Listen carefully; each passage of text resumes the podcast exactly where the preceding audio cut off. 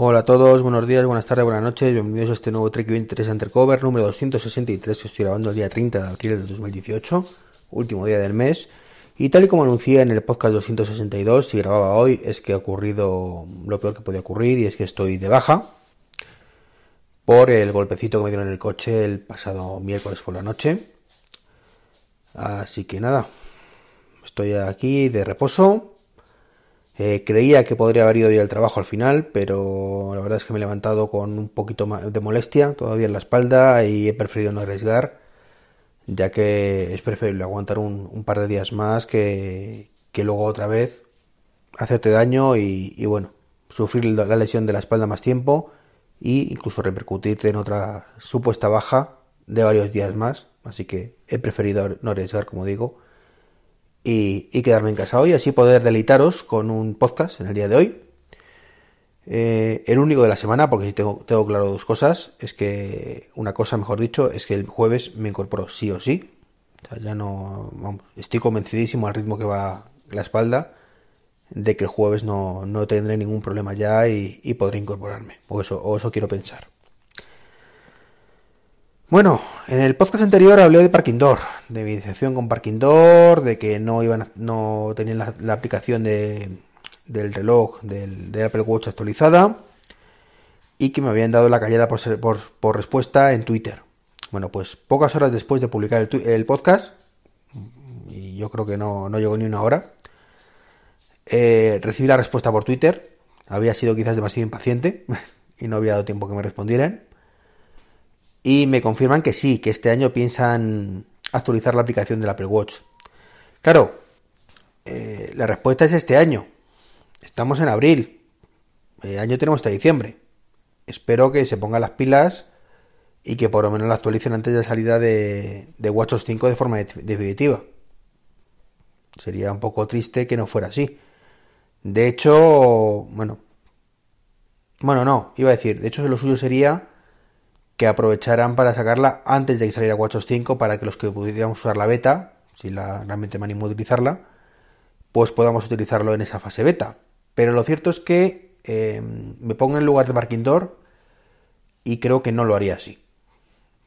Si quiero sacar un buen producto, lo que haría sería esperarme a la presentación de WatchOS 5, ver qué novedades trae, implementar esas novedades durante el verano, si si ha lugar, y sacar en septiembre la nueva versión de Parking Door para Apple Watch, totalmente autónoma y compatible con WatchOS 5. Eso sería lo que haría yo. Yo, que soy un friki del Apple Watch, me encanta el dispositivo y mi objetivo es utilizarlo siempre que sea posible sin necesidad de sacar el teléfono. Eh, Parking Door no sé qué opinará. No sé si están en esa tónica o ah, van a hacer como han hecho hasta ahora, de tenerla ahí medio funcional y si falla pues no pasa nada. Entonces, bueno, a lo mejor estaban esperando un momento como este y yo les doy el margen de la duda. Es cierto que, van lentos en algunas cosas, por ejemplo la aplicación de, iOS no es compatible con iPhone X todavía, en el sentido de que se ven los, las rayitas arriba y abajo. Pero bueno, también hablamos de una empresa pequeña, o relativamente pequeña, que, que bueno, que va a su ritmo, como es normal, a lo mejor tiene uno o dos programadores, no lo sé, y no, no abarcan para todo y también si no se pueden olvidar la versión para, Android, que a fin de cuentas es la, la que más gente utiliza. Tristemente porque estamos en España donde Android pues es un poco el que manda en este caso. Así que bueno, mi esperanza con Parking está ahí. Y, bueno, el martes, no martes mañana, el miércoles en principio voy a quedar con mis vecinos para instalar el, el módulo de Parking que tengo en casa. Y a partir de ese momento pues utilizarlo y disfrutarlo como, como lo he estado haciendo con el módulo comunitario que hemos tenido durante dos meses, dos meses tres meses que, ha durado. Disculparme que justo he recibido una llamada en el momento que estaba grabando el podcast y la verdad es que, que bueno, menos mal que se ha parado en, la grabación automáticamente. Eh, pero bueno, a lo que iba. Eh, quería hablaros hoy de, del servicio de, de streaming de Apple. No sé si, la verdad es que con lo de la llamada me queda un poco ahí, pero bueno, tengo la, grabación a medias. Y, creo que íbamos por este punto. Si no, bueno, pues ya lo matizaré en un siguiente podcast. Eh, ayer hablando con Hiper en, Twitter, con Iván, se llama como yo, eh, surgió el tema de la, del servicio de, streaming de Apple que tendremos presumiblemente en 2019. Y yo me hice una pregunta, creo que pensándolo fríamente va a ser así, por, tristemente, y es, ¿realmente creéis que vamos a tener un servicio de Apple nosotros? Mm, yo creo que no, que lo tendrán en Estados Unidos y para de contar.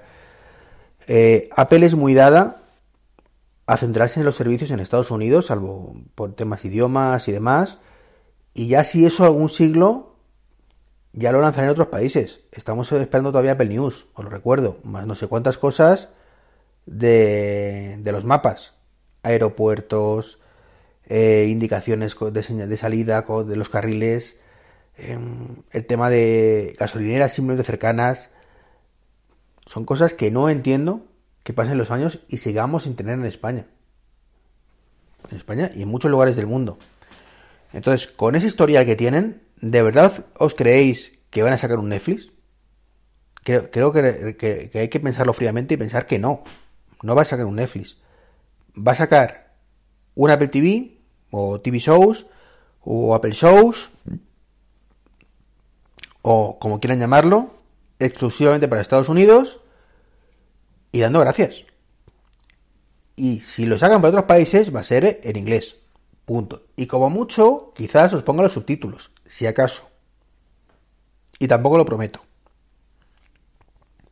Y es que solo que ver que los famosos Planet of Apps y eh, Carpool Karaoke está en perfecto inglés única y exclusivamente con subtítulos en castellano. Punto pelota. En Carpool Karaoke, pues bueno, aceptamos barco.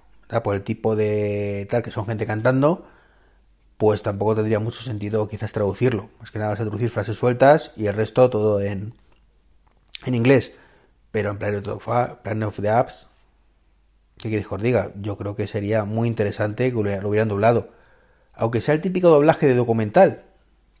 De esto que se escucha de fondo la voz en inglés y tú, la tuya la pones encima en castellano. Y que además eh, siempre doblan los mismos. tengo la sensación de que todos los documentales los doblan siempre las mismas personas. No sé por qué, pero tengo esa sensación. Entonces creo que sinceramente que el servicio de streaming va a llegar tarde y va a, va a tener una expansión muy lenta muy lenta. Y es que Apple es así. Apple va poquito a poco.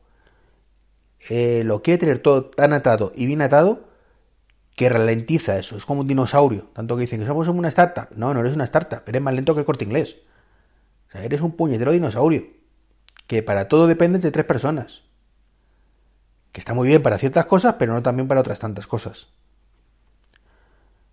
Entonces, como todo pasa por Tim Cook, o Eddie Q, o Phil Schiller, o, los de, Johnny Ive o ¿cómo se llama este? Chris Federici, pues el resto a verlas venir hasta que estos cinco digan qué se hace, si sí, si no, y encima al final la última palabra tendrá Tim Cook seguramente muchas cosas.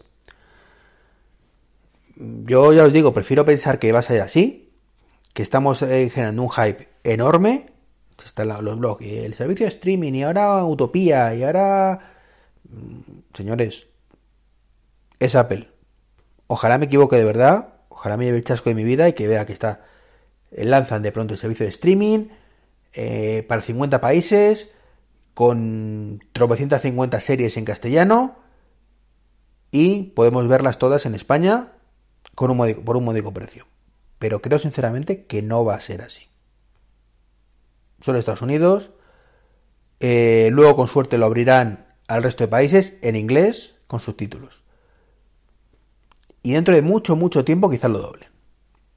Pero no va a ser lo típico como Netflix, que se le ocurra muchísimo más. Ojalá me equivoque, como digo. Bueno, y por último una pequeña reflexión sobre el vehículo eléctrico. Sabéis que soy muy pesado con esto, que mi objetivo es que el próximo coche sea eléctrico. O sea, mi objetivo era que este coche actual fue lo fuera, pero bueno, por las circunstancias fue imposible. Eh, ya sea que cambie del Model eh, por el Model 3 cuando salga en Europa si, si consigo que sea, si es un precio razonable y, lo consigo por otro modelo, no lo sé, el nuevo Ioniq que a lo mejor sale a final de año y me convence más el eléctrico y, y cambio uno por otro, pagando la diferencia. No lo sé, pero sí me gustaría pasarme a lo eléctrico, pasarme antes que tarde, más pronto que tarde como suele decirse. Y eso me ha hecho ir fijándome en otros aspectos que antes no me fijaba y me, he dado cuenta que los puntos de recarga son la nueva wifi. Y, y, me explico. No sé si recordaréis hace unos años, cuando empezó todo el tema del boom de, de Internet, en el Internet en el móvil, que era muy habitual ir recargando redes wifi por donde fueras. En el extranjero, evidentemente, porque no, no teníamos roaming, de hecho ahora eh, lo habitual es no tenerlo, o sea, en Europa. Y sobre todo en tu país, pues que ibas al McDonald's, conectabas a la red de Wi-Fi, porque teníamos los datos muy limitados, inexistentes. Te ibas al corte inglés a la red Wi-Fi si tenían. Te ibas a Apple Store a la red Wi-Fi. Te ibas a cualquier sitio y tú mirabas si tuvieran red Wi-Fi. Te ibas de vacaciones y el objetivo, bueno, eso sigue ocurriendo en muchos casos, es que el hotel tenga red Wi-Fi. El hotel, el camping, donde sea, tengan red Wi-Fi. Y a elegir a la hora de elegir entre uno que tenga y otro que no tenga, gana siempre el que tenga red wifi, aunque en otro servicio sea peor. Eso al menos me ha pasado a mí y me sigue pasando. O sea, yo es una de las prioridades que tengo cuando voy de vacaciones a algún lado, es saber que voy a poder conectarme a internet, aunque sé que va a ir mal. Sé que eh, si es en España, el 90% del tiempo voy a tirar de mis datos. Pero ¿qué pasa? Que si me voy a de vacaciones como voy a ir este año en agosto y me encuentro con que hay una actualización de la beta de iOS, pues necesito actualizarla. Y solo se actualiza a través de la red Wi-Fi. Entonces necesito una red Wi-Fi. ¿Que va a ir más lento? Sí, pero mientras funcione me vale. Y esto mismo está empezando a ocurrir en cierta medida con el tema de coches eléctricos. Ahora mismo, yo cuando voy a un centro comercial, ya me fijo si tienen para cargar coches eléctricos. Hay algunos, muchos que no y hay alguno que sí. Y yo me imagino a mí mismo con un coche eléctrico el día de mañana y digo, vamos a ver, es que voy a ir a estos sitios. Yo, entre comprar en un Mercadona que no tenga punto de carga o en uno que sí tenga, me voy a ir al que tenga punto de carga porque voy a poder cargar mi coche y ahorrar un poquito de dinero. Aunque lo ideal, evidentemente, con el coche eléctrico es cargarlo en tu casa. Pero hay gente que no puede o mm, situaciones en las que por lo que sea, en ese momento no te conviene, porque necesitas carga y te vas de viaje, o, o yo qué sé, o, o, no te acordaste de poner el coche a cargar anoche y tienes poco, y bueno, si cargo aquí un poquito para 20 kilómetros, bueno, pues con eso ya más lo que me da para llegar a casa y cargarlo ahí, por ejemplo. Entonces, en coches eléctricos hoy en día, que hay tan poca autonomía en principio de 200, 250 kilómetros, salvo Tesla, pues conviene tener puntos de recarga cuanto más mejor. Y los centros comerciales son ideales para eso. En Noruega, donde hay un 50% prácticamente de coches eléctricos, eh, hay puntos de carga eh, por todas partes. Por todas partes. Y es muy habitual, aunque tú tengas tu punto de recarga en casa, bueno, pues voy al supermercado, lo pongo a cargar y mira, pues eso que me ahorro, ¿no? No pasa nada, aunque sea muy barato, pues más barato el cero que, otra cosa. Eso sí, importante, los puntos de recarga son para cargar. ¿Vale? Que es una cosa que la gente muchas veces tiende a equivocarse. No son para aparcar, son para cargar. Eso significa que, bueno, si vas a estar en el centro comercial un par de horas y tu coche está cargándose a dos horas, no pasa nada. Pero si vas a estar tres horas y tu coche termina de cargar en una hora y media, eh, no me seas perraco, vete al coche, quítalo y aparca en una plaza normal, porque a lo mejor otro coche necesita cargar con más necesidad que tú. Y estás ocupando la plaza. Entonces, como digo, creo que, vamos a empezar a vivir eso, eso, de cuando vamos de viaje, que haya puntos de recarga en, los destinos que vayamos, en los hoteles, en los campings. Eh, bueno, en los campings es muy sencillo. Eh, cuando contrata la luz, bueno, con un adaptador, del trifásico ese que viene a, suco normal o, o, lo que tú tengas, lo tienen solucionado. Pero lo cierto es que viene muy bien está tener todo todo bien atado y saber que vas a poder moverte por donde estés, porque cuando te vas de vacaciones no tienes tu punto de carga en, casa. Entonces ir a un hotel y saber que tienes tu placita con punto de recarga, que hay un camping que tienes tu punto de recarga, en centros comerciales de fuera de tu localidad con punto de recarga. Eso te facilita mucho las cosas. Y ya no entro que sean gratuitos o de pago, que también los puede haber de pago, que no pasa nada. Puntos de carga, carga rápida normalmente son de pago. En muchos casos. Pues bueno. Pero por lo menos puedes cargar el coche. Bueno, eso es todo lo que quería comentaros por hoy. Mm, yo sigo aquí de reposo. Eh, si me da tiempo, publicaré en YouTube un, vídeo que tengo grabado de antes de, que venga el golpecito. Eh, más que nada porque evidentemente con, con el golpe pues no me apetece ponerme a grabar nada. Ni debo tampoco. Y, y bueno, pues aprovecharé, como digo, para montarlo un poco y, que no tengo tiempo estos días y, y publicarlo.